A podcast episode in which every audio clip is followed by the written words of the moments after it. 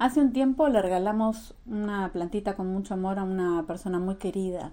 Cuando la volvimos a encontrar, nos contó que los gatos, sus gatos, habían destrozado todas, todas sus plantas, incluso la que le habíamos regalado.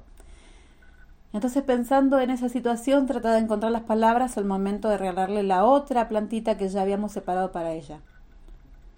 Tenía que parar la situación, enseñarle a esos gatos que tanto amaba que no tenían que destrozar las plantas. Tenía que buscar la forma adecuada para que eso no pasara más. Por otro lado, ella también tenía que ponerlas a resguardo y preservarlas de estos gatos por si decidían hacer otra vez la travesura. Reflexionando en estas palabras, me doy cuenta que esto también sirve para la vida, no sirve para la vida. Podemos enfrentar o tener situaciones en las que las personas que amamos, la familia, amigos, quien sea que amemos, nos lastima a veces sin desearlo y otras adrede. Pero tenemos que parar esta situación en dos aspectos, uno externo y otro interno. Desde lo externo es hacerles saber que nos están lastimando, que nos duele, es explicarles cómo nos sentimos al respecto, y así le decimos que ya no lo hagan.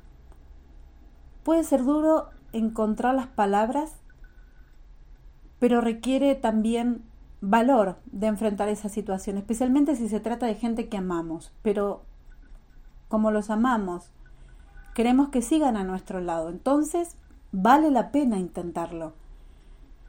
Por otro lado, desde lo interno nosotros tenemos que ponernos a resguardo, no permitir que se nos dañe. Tenemos un valor inmenso, somos únicos en el mundo y merecemos ser felices cada día. Así tengamos mucho poco, no importa, porque la felicidad no, no se determina por la riqueza material, no tiene precio la felicidad. Detenernos a reflexionar en lo que hizo esa persona. ¿Qué es lo que nos dolió?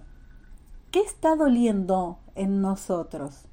Si logramos identificar eso, abrimos la puerta a un proceso intenso de búsqueda de herramientas que nos hagan más fuertes internamente, que nos permita sanarnos y hacer que aquello que dolía ya no cobre impacto en nosotros, que no nos saque la paz, que no nos limite, que no nos paralice o nos determine. A veces ponernos a resguardo significará alejarnos de quien nos daña. Otras veces será comprender que esa persona que nos hiere aún no encontró las fuerzas necesarias para hacer esos cambios en sí mismo.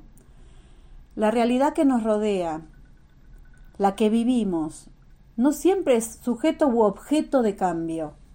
No cuando ese cambio depende de alguien más hacerlo. Sin embargo, nosotros sí podemos cambiar nuestra disposición en el mundo ante esa realidad. Pero eso depende exclusivamente de nosotros mismos ¿Cómo decidimos vivirla? Muchos niños, muchos de ustedes, muchos de nosotros, crecemos con frases como estas. ¿Sos tonto? No servís para nada. O con ideas de que por no tener recursos, haber nacido en un lugar poco favorable, la sociedad piensa que no vales la pena o que no vas a llegar lejos en la vida. Esas son mentiras. Nadie determina quién serás. Eso depende de vos. ¿Y vos? ¿Qué es lo que deseas para tu vida?